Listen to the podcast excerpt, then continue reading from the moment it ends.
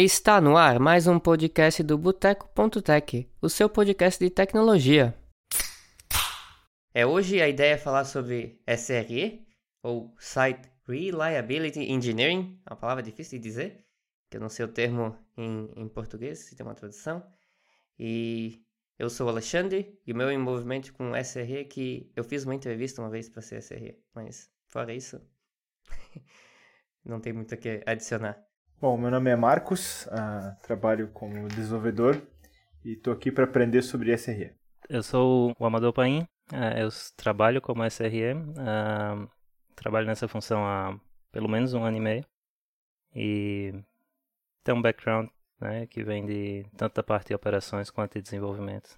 Eu acho que a gente pode começar falando sobre o que, que é um SRE e como é que surgiu, qual que foi a necessidade e que problemas que, que tende a resolver um, um SRE?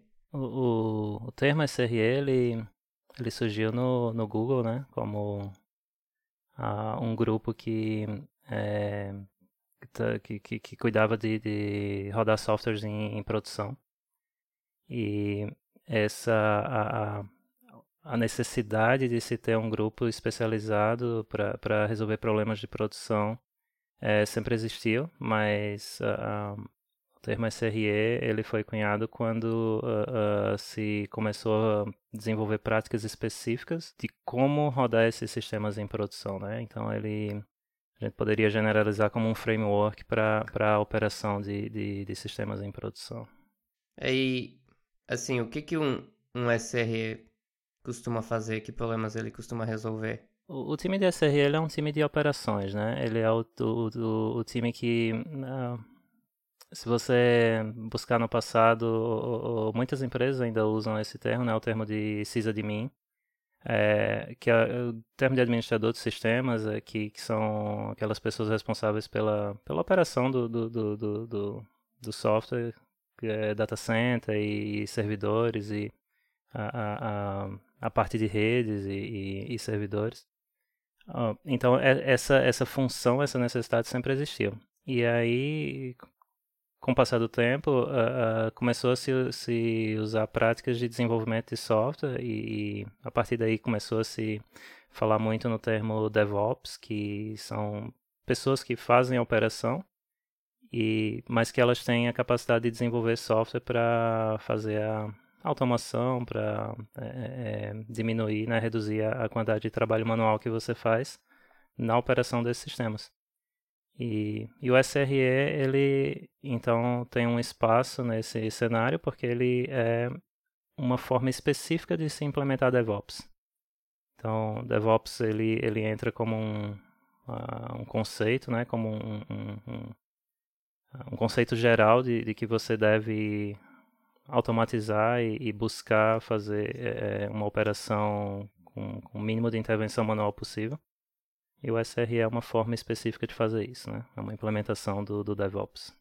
Assim, se for olhar um pouco da história do Google, tu vê que uma das coisas que eles mencionam é que, na verdade, SRE é o que acontece quando você coloca um, um desenvolvedor para fazer trabalho de Ops, basicamente, de operação. E, pelo que eu entendi, é, esse foi o resultado de foi um desenvolvedor que, na verdade, ele, ele decidiu fazer um time de operação do jeito que ele queria, tipo, como se fosse meio que um, um desenvolvimento. É, os, os, problemas de operação, né, eles são problemas que podem ser resolvidos de diversas formas, mas se você coloca para resolver um problema de, de, de ops, né, um problema de operação, é, se você coloca lá uma pessoa que não tem um, um, background de desenvolvimento, ela vai procurar da forma que ela pode como é que ela resolve aquele problema. Então, isso são intervenções manuais, é, de repente até a criação de alguns scripts para automatizar determinadas tarefas. Mas é, o, o, o, o que o, a implementação do, do SRE busca é trazer pessoas que são essencialmente desenvolvedores de software, são pessoas que olham para problemas é, com a visão de, de desenvolver softwares para resolvê-los. E essas pessoas são colocadas para resolver esses problemas de operação. Então, quando um, um SRE olha para um problema de operação, o processo mental é, um, é, é o processo de desenvolver uma aplicação, um software para resolver aquele problema. É, e, e, é por isso que nos times de SRE o, a, a, parte de desenvolvimento de software é tão importante, desde o do, do período de entrevistas, uh, porque vai ser importante na, na, no dia a dia do trabalho. Sim, é, vamos dizer que esse é o meu caso. Eu, eu sou desenvolvedor. E se alguém me bota fazer um negócio manual mais de uma vez, eu vou dar um jeito de, de automatizar aquele negócio. Vou fazer um script em alguma linguagem e na próxima vez eu não vou mais fazer manual. Vou dizer, ó, tá aqui, tu consegue fazer. É só rodar esse negócio. É, eu, eu tento evitar ao, ao máximo fazer trabalho manual, principalmente esses negócios que, tipo, na, na área de. Na parte de desenvolvimento a gente tem a questão de testes e às vezes alguns setups e tal. Então, é, eu acabo sendo. É, tendo uma ideologia às vezes de SRE, eu acho, né? É, e não, não, não, não só isso, uh, isso, isso é, é, o mais importante, mas quando você, você que tem o background de desenvolvedor de, de, de, desenvolvimento de software, de engenharia de software, você tem a experiência de desenvolver projetos de software, uh, você olha para um problema de ops e não é só a, a, a vontade ou a necessidade de automatizar isso, mas é como que você vai automatizar isso. Esse é o sistema que automatiza aquela tarefa, você vai criar ele de uma forma que você que vai ser suportável, que vai ter todos os aspectos de qualidade de software em torno dele, que vai ser modular, que você vai conseguir expandir, que você vai poder escalar, porque você, como desenvolvedor de software com experiência nessa área, você vai criar uma arquitetura de software que é, é, é que é muito mais, é, digamos, profissional e muito mais preparada para um crescimento futuro. Uh, e, e, o objetivo principal é, não é apenas automatizar como, não, não que seja pouco, mas não é apenas automatizar, mas é, é também automatizar de uma forma que seja sustentável e preparada para o crescimento. Você olha para uma tarefa e diz, ah, eu preciso automatizar essa tarefa, eu preciso processar, sei lá, né, eu preciso provisionar dois nós. Com esse background de desenvolvimento de sistema, você vai olhar para esse problema não só para resolver o provisionamento de dois nós, mas você vai pensar também como é que isso vai ser quando tiver mil nós para provisionar. E aí você vai considerar isso na arquitetura do software que você vai desenvolver para resolver esse problema. Antes você havia falado né, sobre operação, sobre sysadmin, SRE, acho que são todos termos que a gente ouve bastante, né? E eu vinha muito tempo ouvindo falar sobre sysadmin, depois o DevOps e agora finalmente esse novo conceito de, S, de SRE, né? Uhum. Você, você poderia uh, dar uma ideia de como que eles se diferenciam, como foi essa evolução? O, o termo de administrador de sistemas, ele, não, é, ele normalmente não carrega ali uma conotação de, de desenvolvimento de software, né? Ele, ele tem a, a necessidade em si, mas uh, normalmente ele está vinculado com produção de scripts para automação do, do, do, das suas tarefas do dia a dia. Uh, mas uh, não, não é o foco da área, né? O foco da área de administração de sistemas é esse, administrar sistemas, é garantir que você tem lá um mecanismo de provisionamento de, de, de, de serviços, de servidores, infraestrutura. E à medida que você vai é, avançando em direção à automação, ao desenvolvimento de software, você acaba entrando no, no na, na, dimensão do DevOps ali, né? Então, o DevOps é o administrador de sistemas que tem a capacidade de fazer automação que se preocupa com esses aspectos de, de uh, da reproducibilidade, né? Se isso for uma palavra em português, para de, de, você conseguir refazer, reestruturar aquele ambiente. No caso de uma falha geral, digamos, você perde o seu ambiente todo. Você tem um repositório de código que, que você roda aquele código e, e seu ambiente está de volta funcionando depois de um tempo.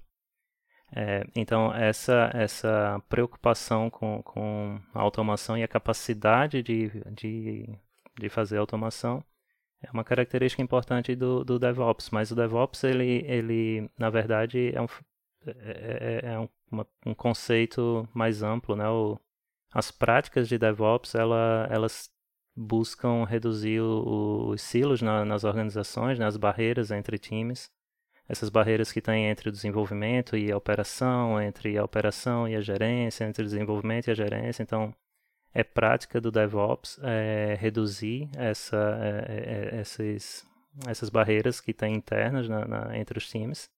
O DevOps também busca aceitar a falha como algo normal, né? É, eu lembro que no começo da minha carreira como CISA de mim, quando acontecia um problema, ninguém sabia o que fazer, ficava todo mundo correndo louco, acordava todo mundo, ninguém sabia quem acordar. Então, o DevOps ele traz a, a, a normalização da falha, né? E o que é que isso significa? Significa que as falhas vão acontecer e você de alguma forma tem que estar preparado para elas. E você tem que saber o que fazer quando elas acontecerem. Então, uma outra prática introduzida pelo DevOps como, como framework é, é de que você é, é, deve implementar as, as mudanças de forma gradual. Porque se você faz pequenas mudanças com frequência, é, o impacto de cada uma dessas mudanças é muito menor. É, é, é, muito diferente de você passar um ano sem atualizar teu software e daqui a um ano tu atualiza o software inteiro, tudo que tu desenvolveu em um ano. E aí vai quebrar um monte de coisa e tu vai passar mais sei lá quantos meses corrigindo tudo que quebrou. E com a mudança gradual você tem essa vantagem de que aquele pedacinho que mudou, pode ser que ele falhe, pode ser que não. Se ele falhar, você corrige. Se ele não falhar, você continua aplicando mais mudanças. E, e fazendo tudo isso se beneficiando da, da ferramental de automação.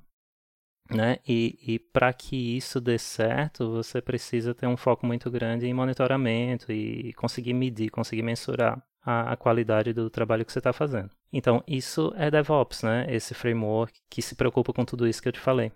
Ah, e o SRE ele é uma maneira específica de fazer tudo isso que eu te falei. É uma maneira específica de fazer tudo isso que eu mencionei, e aí a gente pode voltar em cada um desses tópicos, né? Porque, por exemplo, para é, a parte de reduzir os silos na organização, reduzir as barreiras entre os departamentos. Então, o que o SRE faz é ter um processo estabelecido para compartilhar quem é o dono daquilo, né? Você compartilha a, o, o, controle que você tem sobre o, o, software. Não é que o desenvolvedor é responsável por desenvolver e o SRE é responsável por rodar. Todo mundo é responsável por desenvolver um software de qualidade, todo mundo é responsável por rodar o software com qualidade. E como é que isso acontece na prática? Acontece na prática que o SRE olha no código do software e diz: Ó, oh, isso aqui não está legal, isso aqui você vai precisar é, fazer de tal forma, isso, você pode entrar em processo de revisão de código, você pode contribuir com patches para o software, você pode estar tá no fluxo de desenvolvimento, tanto quanto qualquer desenvolvedor. E o oposto também acontece. O desenvolvedor pode estar tá num ciclo de on-call rotation do, do, time de suporte. Então pode ser que eventualmente um desenvolvedor tenha que acordar no meio da madrugada porque tem um problema em produção.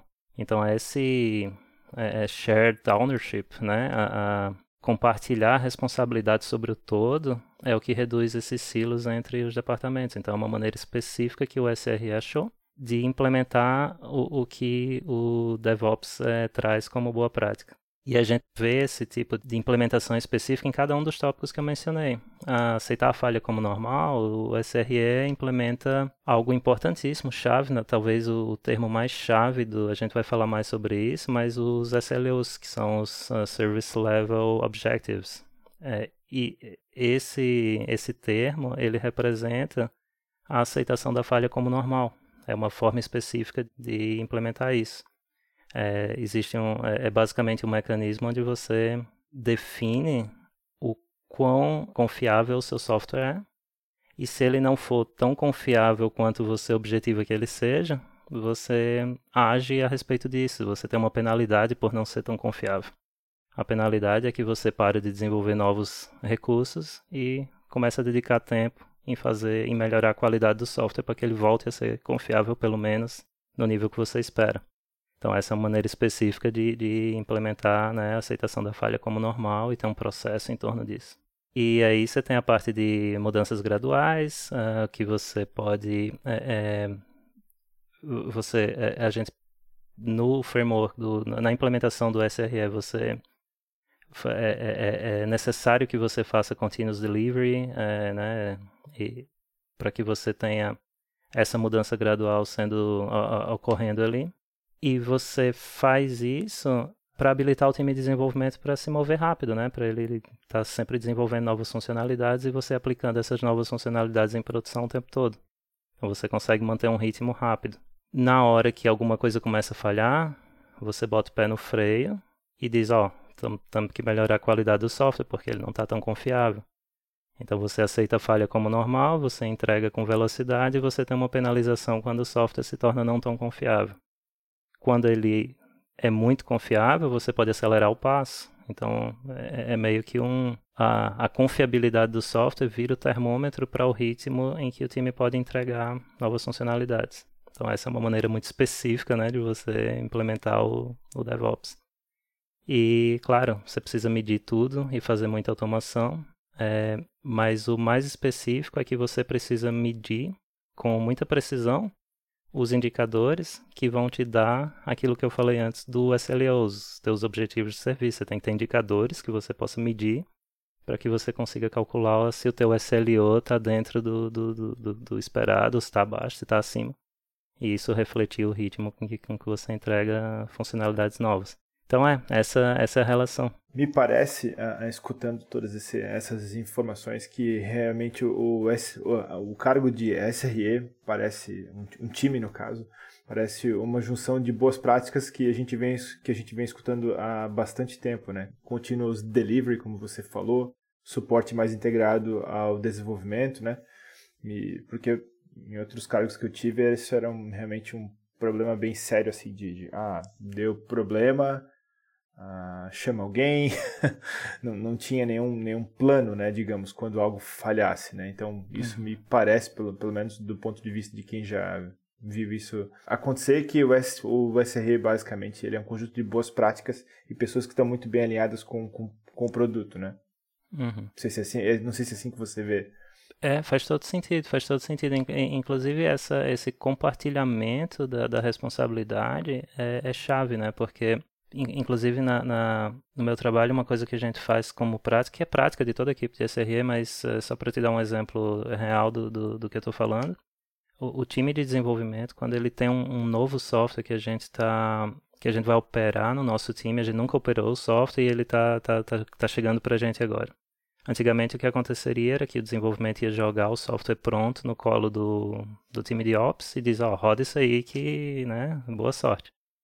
E, e hoje o processo que a gente tem no time de, de SRE é que o time de desenvolvimento ele precisa, a gente passa para eles um checklist de tudo, todas as características que o software dele tem que cumprir para que a gente aceite rodar esse software para eles. E a gente participa ativamente na, na, na no preenchimento dessa, da, na, na, na, checagem dessa checklist. Né? A gente vai né, de forma ativa discutindo com eles e olhando o software para ver se ele atende todos os requisitos. E a segunda fase, quando a gente começa a rodar esse software, a gente tem o time de SRE tem os turnos de on-call, né? Se, se, tem um incidente em produção, alguém vai ser acordado e vai ter que responder para esse incidente. Nos primeiros 60 dias em que esse software está em produção, a pessoa que é acordada é alguém do time de, de desenvolvimento, não do time de SRE.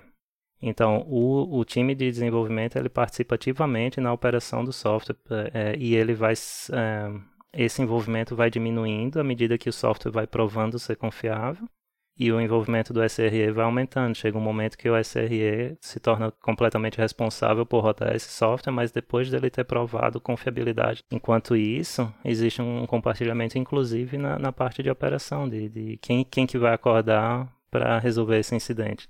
Nos primeiros dias é o pessoal do desenvolvimento, depois de um tempo é um de cada time. E lá na frente vai ser só o pessoal do SRE o SRE acordou, tentou resolver o problema e não está conseguindo, e é um, é um bug no software e é urgente, liga para o desenvolvedor que tem que acordar e se juntar e participar daquilo. Então essa esse compartilhamento da responsabilidade é muito chave para que você consiga fazer isso funcionar, né? Sim, mas eu como desenvolvedor eu não gostaria de estar on call. é, eu, eu, eu particularmente, né? Mas mas tem uma forma muito fácil de, de, disso acontecer, né? Até teu software não quebrar em produção. Tu faz um ótimo software, tu nunca vai acordar. Exatamente. Tu vai fazer um bom trabalho e tudo certo.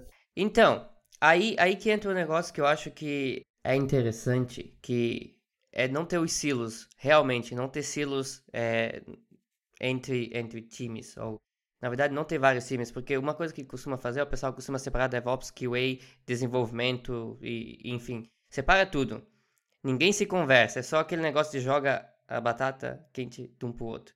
Eu, eu já sou da opinião que todo mundo deveria ser do mesmo time e todo mundo deveria trabalhar junto, porque tu consegue ter um controle maior e provavelmente uma qualidade melhor, certo? Mas voltando ali, falando um pouco dos indicadores, acho que a gente pode comentar um pouco sobre as, as relações entre SLO, que é Service Level Objects, SLI, que são os Service Level Indicators, e SLAs, que é o Service Level Agreement, que eles têm uma relação, um depende do outro. É, eu acho que historicamente, acho que a maioria dos times de operações e desenvolvimento, de alguma forma, já teve que se relacionar com SLA, né, que é o Service Level Agreement, que, que normalmente é um contrato entre a empresa e seus clientes. Né? O SLA não é, uma, uh, não é um contrato interno, é um contrato externo. Uh, ele normalmente se, se caracteriza por penalidades pelo não cumprimento e penalidades financeiras. Né? Por exemplo, a empresa que te fornece internet, ela tem um SLA de, sei lá, 4 horas. Se tiver um incidente com a internet em 4 horas, tua internet não voltar, ela te dá um desconto na, na tua fatura mensal pelo tempo que tu ficou fora. Então, esse tipo de contrato entre a empresa e o cliente, que tem penalidades financeiras para a empresa que está fornecendo o serviço, esse é o SLA. Ah, o que o SRE traz como prática é, para dentro da empresa é o SLO, que é o Service Level Objective, e ele se relaciona com o SLA de, forma, de uma forma que o SLO são os objetivos uh, necessários para que você cumpra o seu SLA com seus clientes. Mas é, é, não, não, é uma relação direta, não é, uma, é, não é um para um. É, é, você tem que estabelecer internamente objetivos que sejam suficientes para, pelo menos, que você cumpra o, o, os contratos externos que você tem. Mas falando especificamente de SLO, o SLO é uma prática do SRE, inclusive é uma prática que eh, eu enxergo como muito útil para empresas, inclusive que não têm times ou pessoas uh, com esse título de SRE no nome. E ele é fundamental para quem é SRE ou para times de SRE. Né? Ele é o seria, digamos, o, o passo número zero para qualquer equipe de SRE. Então esses objetivos eles são é, basicamente metas de confiabilidade do teu software no, na perspectiva do usuário. Tentar te dar um exemplo prático. Você entra num site de vídeos, sei lá, Netflix ou YouTube, e você carrega a página principal daquele software você como usuário, você na hora que você entra, você quer que carregue a página e que carregue todos os elementos dessa página sem, sem faltar nada, sem aparecer nenhum quebrado, né? Então essa é a experiência do usuário. Na hora que você clica play no teu vídeo, você quer que o vídeo de repente tudo bem carregar um pouquinho e começar a tocar, mas você quer que ele toque todas as vezes que você apertou play. Então essas é, interações do usuário com o sistema, a degradação delas pode ser medida através de indicadores de software. Por exemplo, todas as vezes que um vídeo não carregar na hora que você der play, alguma coisa em algum lugar no teu sistema aconteceu para que isso fosse a consequência. Né? Seja uma falha na, na, conexão de internet, seja uma falha no, no back-end que não carregou o vídeo do storage, seja uma falha no, sei lá, no cluster que replica dados, em algum, em algum lugar existe uma falha acontecendo que o teu play não deu play no vídeo. É, então, os SLIs, os indicators, são métricas que você embute no teu software que podem expor esses problemas que afetam os usuários principalmente. E os teus SLOs, os teus objetivos, é o quão aceitável esses problemas são, né? É, você, por exemplo, diz, ah, o meu SLO é 90% de disponibilidade, 90% das vezes que alguém clicar play, uh, o vídeo vai tocar que significa que 10% ele não vai tocar. Então você precisa ter métricas, precisa ter indicadores que consigam refletir esse, é, esse objetivo. Então o SLO ele é uma grandeza percentual, né? normalmente 90%, 99%, 95%, o que quer que seja. E o SLI são, é, é a forma de você mensurar esses seus objetivos. Todos eles são é, voltados para a experiência do usuário com o teu sistema.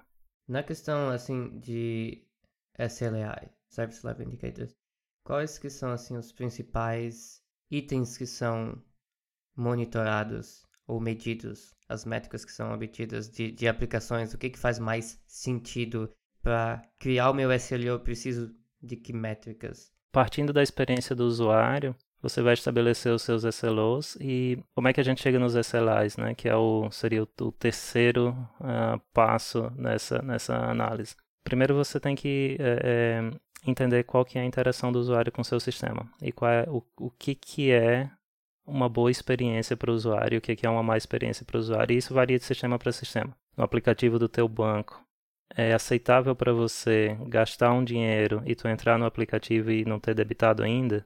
Então, esse tipo de experiência do usuário, cada sistema vai ter o, né, vai ter, vai ter o seu, seu objetivo. Uma vez que você define seus objetivos, você vai precisar achar no teu sistema quais são as métricas para ele. Métricas muito comuns são métricas de latência de, de pacotes, né? Sistemas web, você ter tempo de resposta da, das suas requisições HTTP, por exemplo, porque isso influencia diretamente a experiência do usuário. É, Existem artigos, uh, pesquisas sobre experiência do usuário que dizem ah, até 3 segundos para um site carregar é completamente aceitável para qualquer usuário. A partir daí, usuário, tem usuário que já começa a apertar refresh, tem usuário que já desiste do site. Então, qual que é o, o ponto que o teu usuário deixa de ter uma boa experiência e passa a ter uma má experiência? Então, você mede esse, uh, esses são os indicadores, né? Tempo de resposta de pacotes, é, throughput, se você tem, sei lá, um, uh, você tem um vídeo, você quer assistir um vídeo do YouTube, você tem uma TV 4K e aí você muda lá a qualidade do vídeo para 4K e aí ele não carrega. Então você não está não, não tá tendo ali a banda necessária, a, trans, né, a capacidade de transmissão necessária para carregar aquele vídeo você vai ter um indicador que vai medir qual que é a capacidade de throughput ali do, do, do, do, do teu sistema. Pode ser que tenha um outro problema, que é na conexão de internet do usuário, mas isso aí você não tem controle. É, taxas de erros, uh, uh, varia muito de sistema para sistema. Então não, não, não tem assim quais são os indicadores gerais, não tem. Cada sistema vai ter indicadores específicos. Uma constante em de indicadores que, que eu tenho visto, é, é tempo de resposta de, de, de, de, requisições HTTP é muito normal, porque hoje em dia tudo é um web service em algum lugar, e aí esses web services que, podem é, medir o tempo de resposta, pelo menos o tempo em que a requisição chega naqueles, naquele serviço até a resposta sair daquele serviço, né? por mais que ela passe por outros cantos. É, então são, esses indicadores são bem comuns mas pode ser qualquer coisa, de verdade. Se é um sistema de storage, você vai medir, uh, sei lá, tempo de, de quantidade, capacidade de I/O de cada nó do teu storage, coisas assim. A gente falou aqui um pouco de indicadores, um pouco das, das diferenças entre SRE, DevOps e sysadmin, mas como que funciona um time de SRE? Quais que são os ciclos que se tem em, em um time de SRE? A gente pode olhar para isso de algumas perspectivas diferentes, né? A, tem a perspectiva do, do ciclo de criação de um time de SRE. Uma empresa que não tem um time de SRE, como é que ela chega ao ponto de criar esse time e, e colocar isso numa engrenagem, né? É, que tipo de profissional ela vai buscar no mercado e quais são as práticas que ela vai começar a desenvolver internamente para que ela consiga ter esse time de SRE funcionando. E aí, uh, nesse aspecto de o, o ciclo de criação de um time de SRE, você precisa estabelecer três, né, tem três princípios que você precisa começar a adotar. O primeiro deles é o do, do SLO, que a gente estava falando há pouco. Você pode, inclusive, adotar uh, o mecanismo dos SLOs sem ter um time de SRE, né? Começar a pensar o que é a experiência do usuário, quais são os objetivos, é, e começar a criar indicadores e começar a medir esses indicadores e tentar fazer com que o seu software atinja esses objetivos. Mas o mais importante dos SLOs uh, não é só que eles existam e que você consiga medi-los, mas que você consiga estabelecer mecanismos de consequências para quando você não atinge esses objetivos. Esses mecanismos de consequências, na prática, o que eles indicam é que você vai diminuir a cadência em que você libera novas funcionalidades no teu software. Então, veja, o, o time de SRE ele acaba tendo uma, uma posição é, que precisa ser é, autorizada e, e, precisa ter ali a assinatura né, da gerência para dizer que o time de SRE pode dizer que o time de desenvolvimento, por exemplo, não vai liberar uma nova versão do software que tem funcionalidades novas. Essa é a consequência porque o software não tem sido confiável, o software tem quebrado muito em produção, tem ficado muito tempo fora do ar. E a gente sabe que a maior parte dos problemas de disponibilidade de software em produção é decorrência da mudança, né? Você um software que você não muda quebra muito menos do que um software que você muda com frequência, que você libera novas versões. E aí você tem que diminuir a cadência em que você pode liberar novas versões de software. Por que, que você faz isso? Porque você quer que o time de desenvolvimento foque em melhorar a confiabilidade do software. Então, o time, o time de SRE tem que ter o poder e autonomia para dizer para o time de desenvolvimento, ó, esse sprint você não vai trabalhar em funcionalidade nova, esse sprint você vai trabalhar em é, melhorar a qualidade do software, corrigir bug e resolver problemas de confiabilidade. Então, na hora que você estabelece as consequências para os SLOs que não são atingidos, você começa a ter uma fundação, né? começa a ter ali uma base muito importante para um time de SRE, que é o SLO com, com consequências. Né? Esse é o primeiro tópico assim que do, do ciclo de vida de um, de um time de SRE. A segunda parte é você ter no time de SRE tempo reservado para automação. Não adianta você é, rodar software em produção e todo problema que der você vai lá e resolve manualmente. E você não faz nada em termos de automação para que no futuro, quando isso acontecer de novo, você não tenha que fazer a mesma coisa, né? Então, a automação é muito importante nesse sentido, para você não ter que refazer algo que você fez manualmente. Então, existe a regra de ouro, assim, no time de, de SRE que você tem que dedicar pelo menos 50% do seu, do seu tempo para desenvolvimento de software. E ao fazer isso, você é, garante que você consegue tornar o, o amanhã melhor do que ele foi hoje, né? Acho que esse é um dos princípios. Você, o dia seguinte tem que ser melhor no sentido de menos interações manuais do que o, o dia atual. E o, o terceiro ponto é, desse ciclo de vida é você ter a capacidade de gerenciar o, a sua própria carga de trabalho, você poder é, escolher quais os produtos que você vai rodar em produção. E aí você só roda aqueles que são confiáveis, que atingem seu checklist, aqueles que é, o time de desenvolvimento está envolvido com a operação. Então, existe também essa autonomia no sentido de você dá todo esse benefício em termos de operação, mas você também tem autonomia de escolher a sua, a sua carga a sua carga de trabalho e não, não só escolher, mas priorizar a sua carga de trabalho. Então, quando você tem esses três fundamentos, você completou um ciclo que, que é, basicamente viabiliza a, a criação e a manutenção de um time de SRE na empresa. Bem interessante essa, essa parte que você havia dito sobre reservar metade do tempo para desenvolvimento, né? E, e então, de fato, vocês como time de SRE trabalham bem, bem próximos ao time de desenvolvimento, então, né? O, o desenvolvimento do, do, produto em si, né? Uhum. Creio que a parte, creio que quando você fala em, em, desenvolvimento seria a parte de, de automação e, e no caso de que algo que algo de errado o software ele se, se recupere, né? Ou você fala também em ajudar o time de desenvolvimento, no caso que foca exclusivamente em desenvolver o produto? É, não, a, a, primeira, a primeira parte é a, é a, principal nesse, nesse sentido, né? Tipo, não tem problema nenhum o time ajudar o time de desenvolvimento né, né, né, entrar no ciclo de desenvolvimento normal do software, mas esse não é o objetivo. O objetivo principal é que esse tempo dedicado com, com desenvolvimento de software seja para desenvolvimento do ferramental de operações. Ah, e eu posso te dar alguns exemplos práticos. Por exemplo, é, é no, no meu time a gente tem um software de empacotamento e distribuição dos softwares que a gente roda.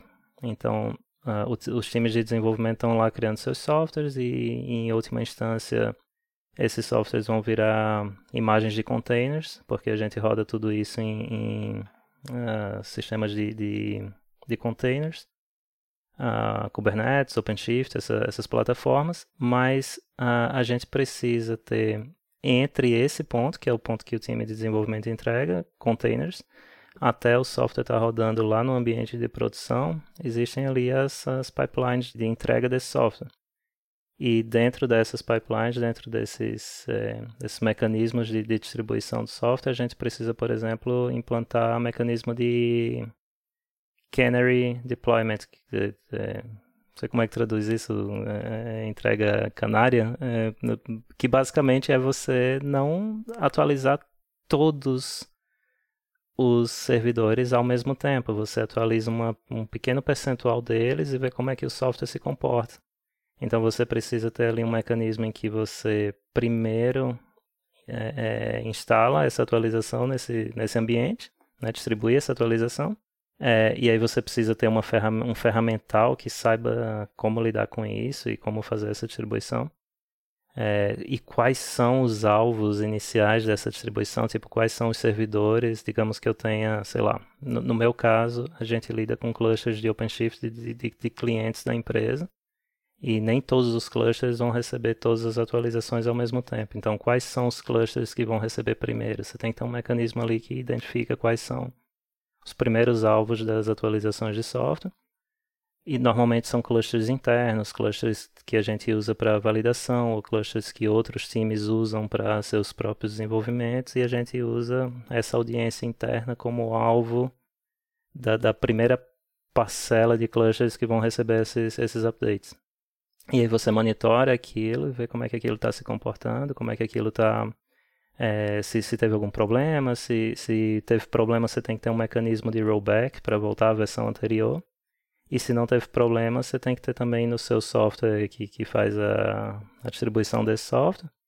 Você tem que ter ali o mecanismo que diz: ah, tá, agora 10% da, da minha. Uh, do, dos clusters que eu gerencio receberam atualização e está tudo bem. Agora vamos distribuir para mais 20% e ver como é que isso se comporta. Então, esses mecanismos de distribuição, de monitoramento, de feedback e, e política de, de, atualização é uma ferramenta que a gente desenvolve internamente. Então, por exemplo, esse é um software que a gente gasta bastante tempo desenvolvendo.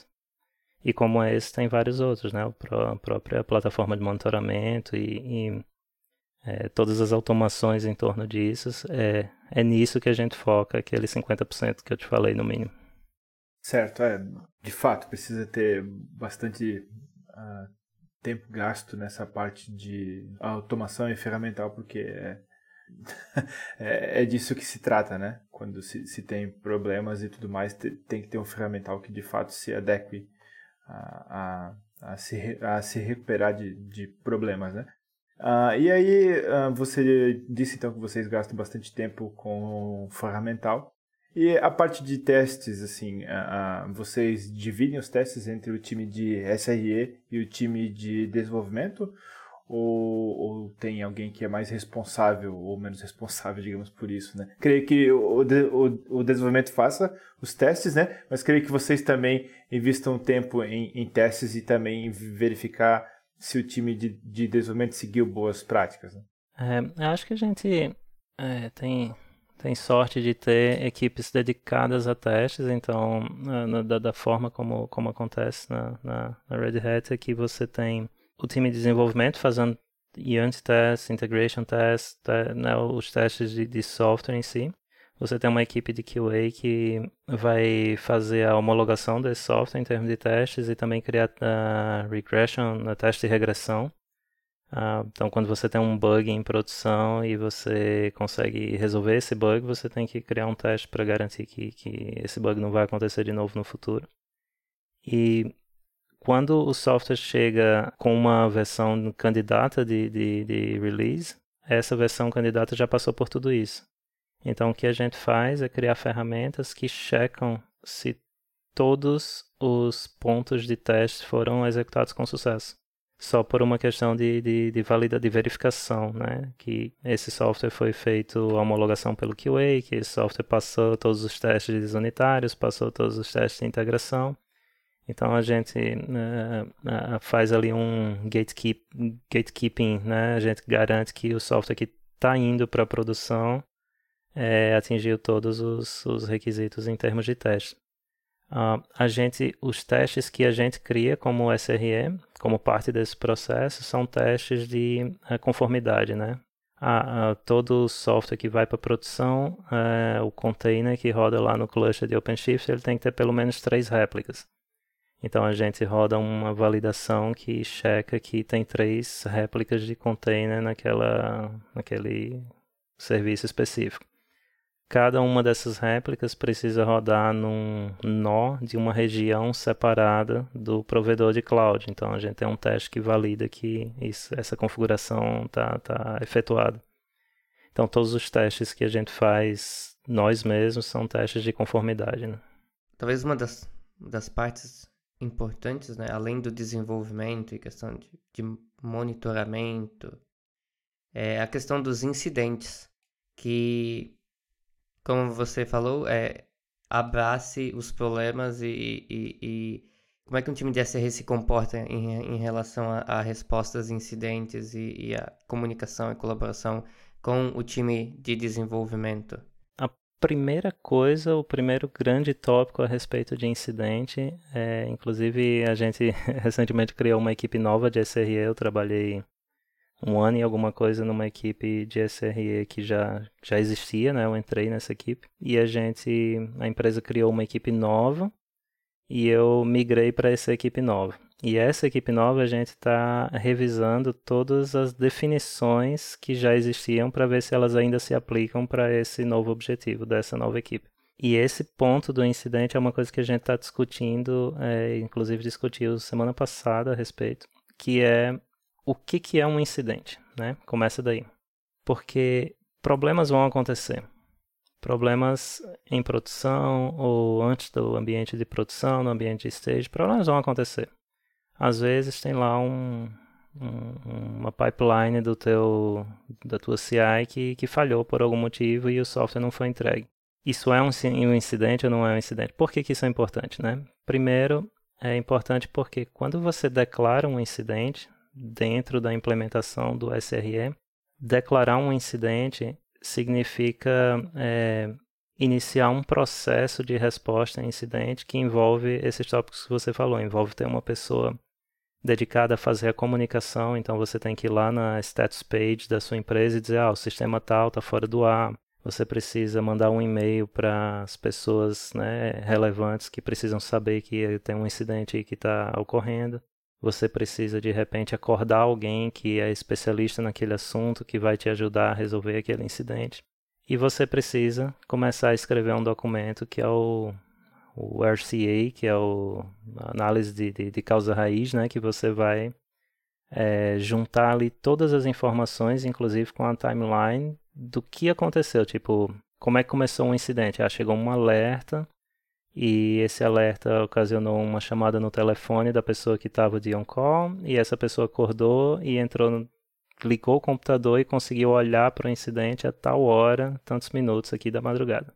E a partir disso aconteceu isso, então você começa a destacar ali quais são os, os fatos importantes que aconteceram né, no decorrer do incidente, como é que foi a investigação, como é que o problema foi mitigado, porque muitas vezes pode ser que você mitigue o problema sem resolver o, o bug, né? Ah, fiz um rollback da versão que foi feito o deployment mais cedo, fiz o rollback e o problema desapareceu. Então essa é uma, uma você mitigou o problema, mas o bug está lá. Na hora que tu subir o software de novo para a versão, ele vai dar o problema de novo. Então você tem que feito todo esse procedimento de, de, de análise da, da, da, da causa raiz, você vai documentar tudo isso e você vai, depois que o problema for mitigado, que você né, não tiver mais com isso em produção acontecendo, você vai reunir as pessoas do departamento de SRA do departamento de desenvolvimento, com gerentes e com todos os stakeholders lá do, do, do, do daquele sistema. E numa reunião você vai apresentar qual foi a investigação, qual foi a solução, é, qual, como é que você mitigou o problema e o que é que foi feito de fato para que o problema fosse corrigido. Então é parte da resposta do incidente é você conseguir uh, uh, definir e executar tarefas corretivas. E então você tem que garantir que essas tarefas corretivas foram realmente executadas e que esse problema né, não vai acontecer no futuro. É, essa definição do que, que é um incidente, e aí você pode definir, sua equipe de SRE pode definir isso internamente, mas é, o mais comum é, é, que se entenda que um incidente é algo que afeta os usuários, né? algo que afeta a experiência do usuário com o teu sistema, e isso é um requisito para que seja um incidente. É, qualquer que seja o usuário, pode ser um usuário interno, inclusive, não precisa ser um, não um cliente da empresa, mas qualquer usuário que seja afetado pela, pela disponibilidade do serviço. Ou um problema que envolve vários times para ser resolvido, mesmo que não esteja afetando usuários, mas é um problema que o usuário não está vendo, mas você sabe que está acontecendo, né? Ah, você tem um, um sistema que roda em três regiões, tem uma região que está fora do ar, tem duas que está funcionando, os usuários não estão percebendo, mas tem uma terceira região lá que está em problema. E aí você precisa de várias pessoas envolvidas, ou que você também não consegue resolver em muitas horas, e aí você estabelece um limite de horas. Se um time só estiver envolvido por mais de 4 horas, você pode declarar um incidente. Se mais de um time estiver envolvido por mais de uma hora, você também declara um incidente. Ou se estiver afetando o usuário, você declara um incidente. Então, essa pode ser a sua política de declarar o que é um incidente. Por que, que isso é importante?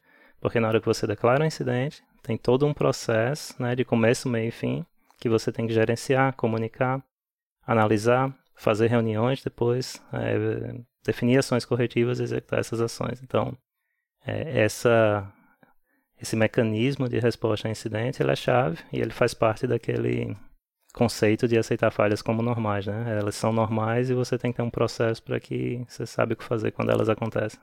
Sim, eu, eu aqui pensando, eu acho que a questão do, do monitoramento pesa bastante para incidentes, porque às vezes tu consegue minimizar uma catástrofe.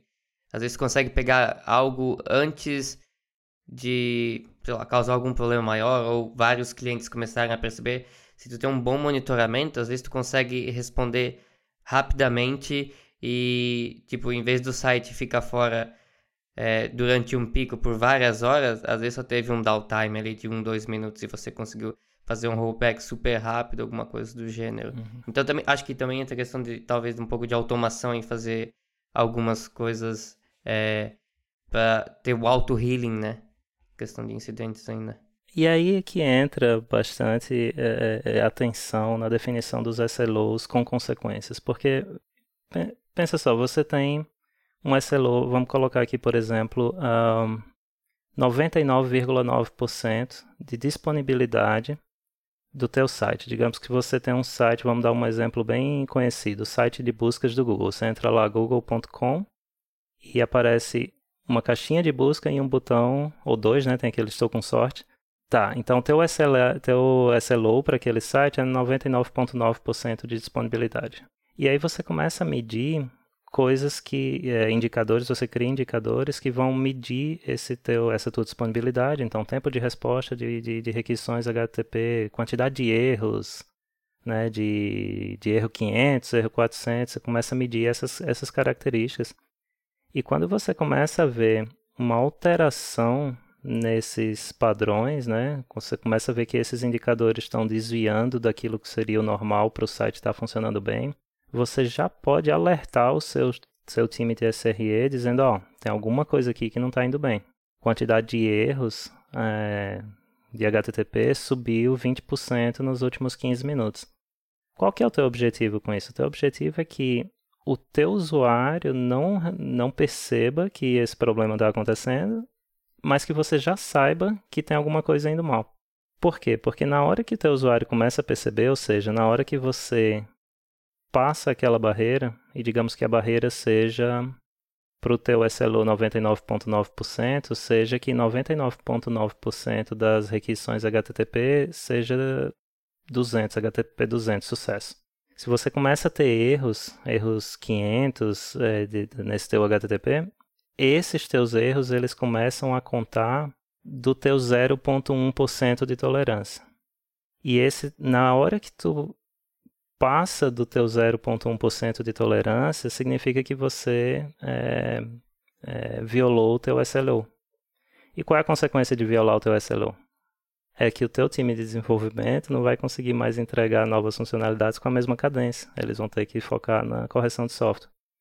Então, para o time de SRE, é muito importante que ele consiga agir o quanto antes, né? Que qualquer é, alteração desses indicadores já venha gerar um alerta para o time. Lógico, se o site sair do ar, acorda todo mundo, mas tem muita coisa entre o funcionamento perfeito e o acorda todo mundo. E aí é o que tu falou. Ah, você começa a ter monitoramento indicando que determinados indicadores não estão bem, você já consegue agir nisso. E não precisa necessariamente ser um incidente, você consegue perceber coisas antes mesmo de declarar um incidente e agir a respeito delas. Sim, eu acho que, que isso é importante, mas é, eu, eu não sei se tu vai saber responder, mas existem casos catastróficos, é, alguns populares que aconteceram com a Amazon, com GitLab, com, com Cloudflare, se eu não me engano, recentemente, que às vezes causa uma disrupção é, gigante. Principalmente no caso da Amazon, né? Hum. Tipo, tu não tira só o site da Amazon fora, tu tira os clientes da Amazon. Mesma coisa pro Cloudflare. Tu acaba tirando é, é, outras pessoas que às vezes tu não tinha intenção. E a, a minha questão é, questão desse nível de incidente, é, o que, que acontece num time ou numa empresa? E, e, tipo, tu tem alguma ideia de que tipo de resposta é, se tem? Às vezes, às vezes, às vezes existe a, o caso de ter que fazer uma press release, alguma coisa falando publicamente o que, que aconteceu e tal. Mas não sei se tem alguma ideia de, de casos desse, desse nível. Eu acho que talvez a, a Red Hat, por ter a questão do OpenShift é, Cloud, também teria esse, esse possível problema, né? Que pode tirar outros clientes estão rodando do ar. É, é, é isso é, acontece, né? E, e, e, se não acontecer, vai acontecer.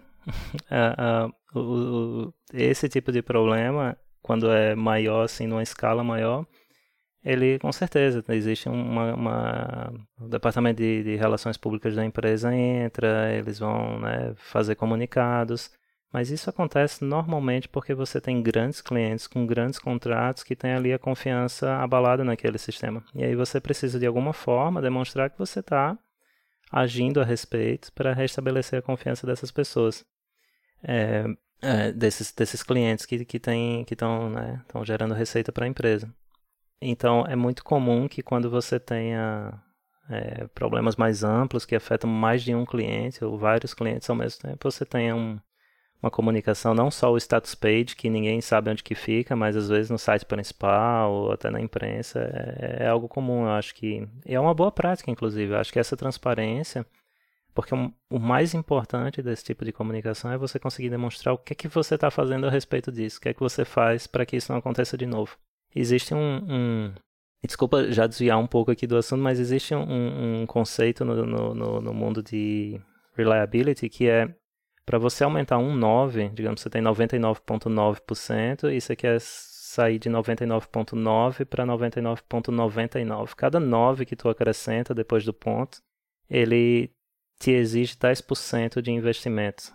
É, oh, não 10%, 10 vezes mais investimento, né? Se você investimento de tempo, de, de, de mão de obra, de, de infraestrutura, do que quer que seja. Então, sair de 99,9 para 99 0,99 te custa 10 vezes mais. É, esse, esse custo você precisa calcular se o software que você está querendo aumentar a confiabilidade em mais um 9 te gera receita suficiente para você fazer esse investimento. Quando a gente coloca isso em tempo, porque esses cálculos de SLO eles são aquelas uh, rolling window, né? Você é 99,9% de disponibilidade, por exemplo, nos últimos 30 dias. Amanhã é 99,9% de disponibilidade nos últimos 30 dias. Então é uma, uma janela de tempo que vai seguindo, né? Começa do presente e vai 30 dias no passado. Então, por exemplo, 99% de disponibilidade nos últimos 30 dias significa 7 horas e 18 minutos de indisponibilidade. Então, se em 30 dias você não teve 7 horas e 18 minutos de indisponibilidade, você está bem, né? se você teve menos que isso. Né? Agora, se a tua indisponibilidade é maior que essa, você começou a violar o teu SLO. Aí digamos que eu queira sair de 99.99 99 para 99.9. Eu vou sair de 7 horas e 18 minutos de, de indisponibilidade para 43 minutos por mês de indisponibilidade. Então, é, o esforço que você precisa para o teu site, teu software sair de 7 horas de indisponibilidade por mês para 43 minutos de indisponibilidade por mês, precisa valer a pena quando comparado com a receita que ele gera.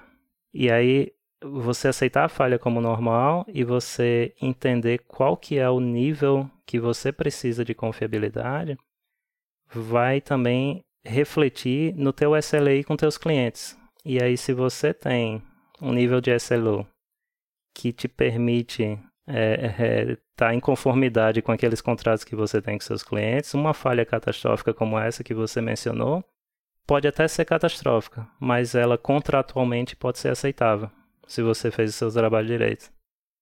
Então, você deixar o teu software uma hora fora do ar no mundo inteiro, contratualmente pode não te trazer nenhuma penalidade. Ainda assim, pode ser que você tenha que ir para a imprensa e dizer, ó, oh, pessoal, isso aqui, ah, estamos fazendo algo a respeito, né? Estamos corrigindo, estamos fazendo isso, estamos fazendo aquilo, o que aconteceu foi isso. Né? Porque tem a, a perda de lucratividade decorrente da falta de confiança no mercado, não decorrente da, da, da quebra de contrato. Então é, é uma ciência, mas é interessante, é um problema interessante para se resolver. Bem lembrado da questão do, dos SLAs, né? Isso conta bastante porque tem na cláusula contratual, se tu colocou lá que a disponibilidade era 90% em vez de 99,99%, aí beleza, ficou uma hora fora, tudo certo. Mas eu, eu, tava aqui pensando, tu comentou de 99,9%, é, são 7 horas indisponíveis. E eu penso que para determinados é, talvez produtos ou, ou serviços, isso é inaceitável. Tipo, set, imagina uma Visa ou uma Mastercard sete horas fora. É, é inaceitável? Acho que o mesmo vale talvez para o Google, mas se for um blog ou um site de viagens, alguma coisa que talvez não lida tanto com dinheiro, é, num nível de milhões de requests ou milhões, bilhões de, dólares reais por segundo talvez não seja tão, tão catastrófico, mas pensar que um, um, os serviços da Google, alguma coisa, 7 horas por, tipo, por mês podem estar indisponíveis é causa um, um certo constrangimento, acho, uns, uns, uns certos problemas para quem usa, né? Correto. E aí como é que tu faz para sair de 99%, que é 7 horas e 18 minutos por mês, para é 99,9%, que é 43 minutos por mês, assim. Na prática, como é que tu faz teu software sair de 7 horas para 43 minutos, né? Você precisa investir em, sei lá, redundância, você precisa né, ter o software replicado, você precisa ter é, um pessoal cuidando dessa operação, e aí você começa a investir dinheiro, e esforço e tempo para conseguir atingir esse nível de confiabilidade. E aí é aquela diferença que eu estava te falando. O blog, será que o blog que, que tu, tu mantém te gera receita suficiente para fazer esse investimento? Porque, ah, sete horas é ok, mas é ok porque teu blog não gera receita. Porque se é um blog de viagem lá super acessado, que tem patrocinadores, que tem vídeos, que tem conteúdo multimídia, que tem equipe de desenvolvimento, equipe de conteúdo, esse blog tá? Não é aceitável para ele ficar sete horas fora do ar, mas ele gera uma receita que te permite investir o que tem que ser investido para que ele fique não sete horas, mas 43 minutos fora do ar. E, e, e é essa linha tênue porque, que a gente tenta trabalhar, porque se tu perguntar para o desenvolvedor qual é o teu SLO, ele vai te dizer qual é o SLO que tu quer, ele vai te dizer 100%. E né, qual, quanto tempo dentro de 30 dias é aceitável que seu sistema fique fora do ar? O desenvolvedor vai te dizer zero. Não quero que ele fique fora do ar nada em 30 dias. Tá. É impossível, porque as falhas vão acontecer. Então, considerando que é impossível, qual é o, né, o mínimo aceitável? E aí você chega nesses números através dessa, desse tipo de conversa. Eu fico pensando que às vezes não cabe ao desenvolvedor dizer quanto tempo tem que ficar no ar às vezes ele só tem que aceitar o que o produto dita, porque o produto às vezes é, é crítico alguma coisa e o produto tem um, um, valor inerente a ele. E às vezes os, os desenvolvedores, a equipe de, de SRE, todo mundo tem que trabalhar em cima da, daquilo que o, às vezes o mercado necessita para aquele produto. E esse é o link com essa lei, né? Se você tem a sua empresa assinando contrato com seus clientes que ah, o, o, o sistema, a partir de, sei lá, duas horas, qualquer incidente a partir de duas horas de indisponibilidade, você já começa a ter penalidade financeira para a empresa. Você começa a pensar nos SLOs que você precisa para atingir esses, né, para cumprir esses SLAs que você tem.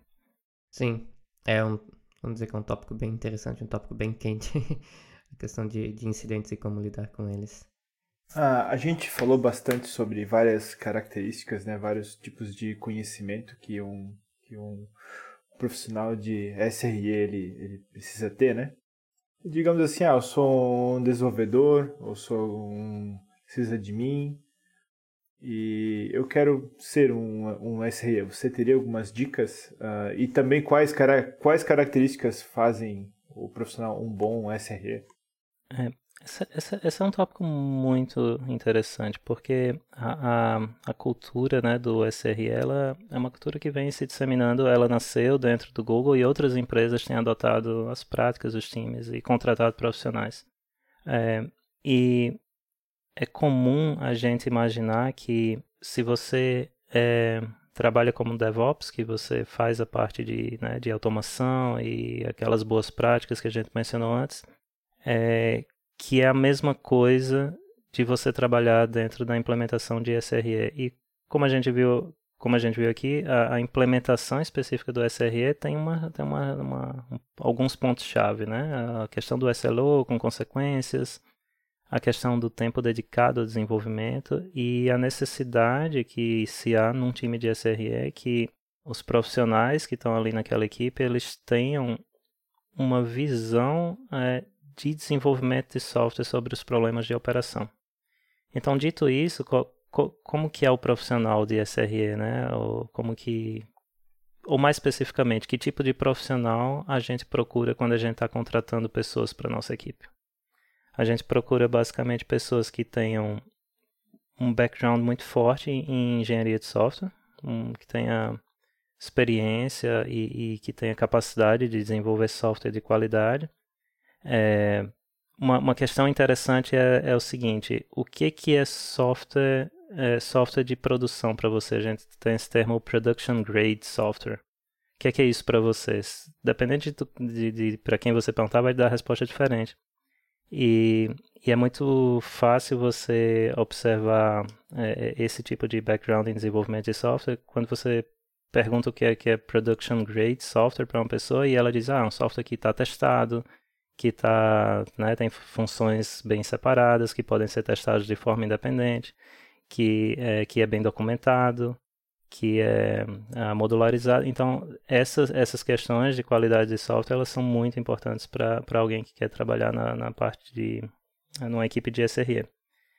Mas não só isso, porque para que a gente consiga é, cumprir os SLOs, a gente precisa de muito monitoramento os, os indicators, eles são, na prática, é, plataformas de monitoramento de software. Então você precisa fazer com que o software exponha métricas a respeito do seu funcionamento e você precisa ter também software que vá ler essas métricas e, e, e agregá-las e visualizá-las. Então a gente precisa de background em engenharia de software, monitoramento de software e, obviamente, essas pessoas vão rodar software em produção. Então precisa ter algum tipo de background em operações background de sysadmin, uh, né, rodar software em produção. Na literatura, se você pegar, o, o, Google tem alguns livros publicados a respeito do assunto, porque eles uh, promovem essa prática como um, uma prática importante para você conseguir rodar serviço em produção em escala. Se você pegar os livros do Google, ele diz que eles dizem que no Google um SRE ele é contratado no mesmo processo de um engenheiro de software, não tem diferença você passa pelo mesmo, os mesmos passos que qualquer engenheiro de software do Google passa. Então, é, uma boa parte dos SREs são engenheiros de software que passaram 100% dos skills de engenheiro de software. Aqueles que não são tão bons engenheiros de software, ou deixa eu né, botar uma, uma, colocar de forma melhor, aqueles que não atingem os critérios do Google para ser contratado como engenheiro de software e ainda assim são contratados como SRE, eles têm uma contrapartida que é na parte de operações. Normalmente conhecimentos com Linux ou com networking, né, a parte de infraestrutura. Então você consegue, para o Google, é, você consegue é, é, compensar alguma, deficiência ali na, no background de, de engenharia de software com conhecimentos na parte de operação. E esse é o tipo de profissional que eles contratam. Na Red Hat a gente tenta seguir essa, essa mesma pegada, assim, a gente procura é, contratar gente, é, gente que tenha um background muito forte em engenharia de software, mas é, também na parte de operações, de Kubernetes, de OpenShift, então, uh, e, e, na parte de monitoramento. Então, essas, essas a parte de operações junto com a parte de engenharia de software, junto com a parte de... E você vê que é uma combinação que não é muito comum, né? Tipo, não é tão fácil achar profissionais que tenham se dedicado em desenvolvimento de software, em operações, a fundo, no mesmo nível, né? Sempre vai ter diferenças entre essas duas áreas.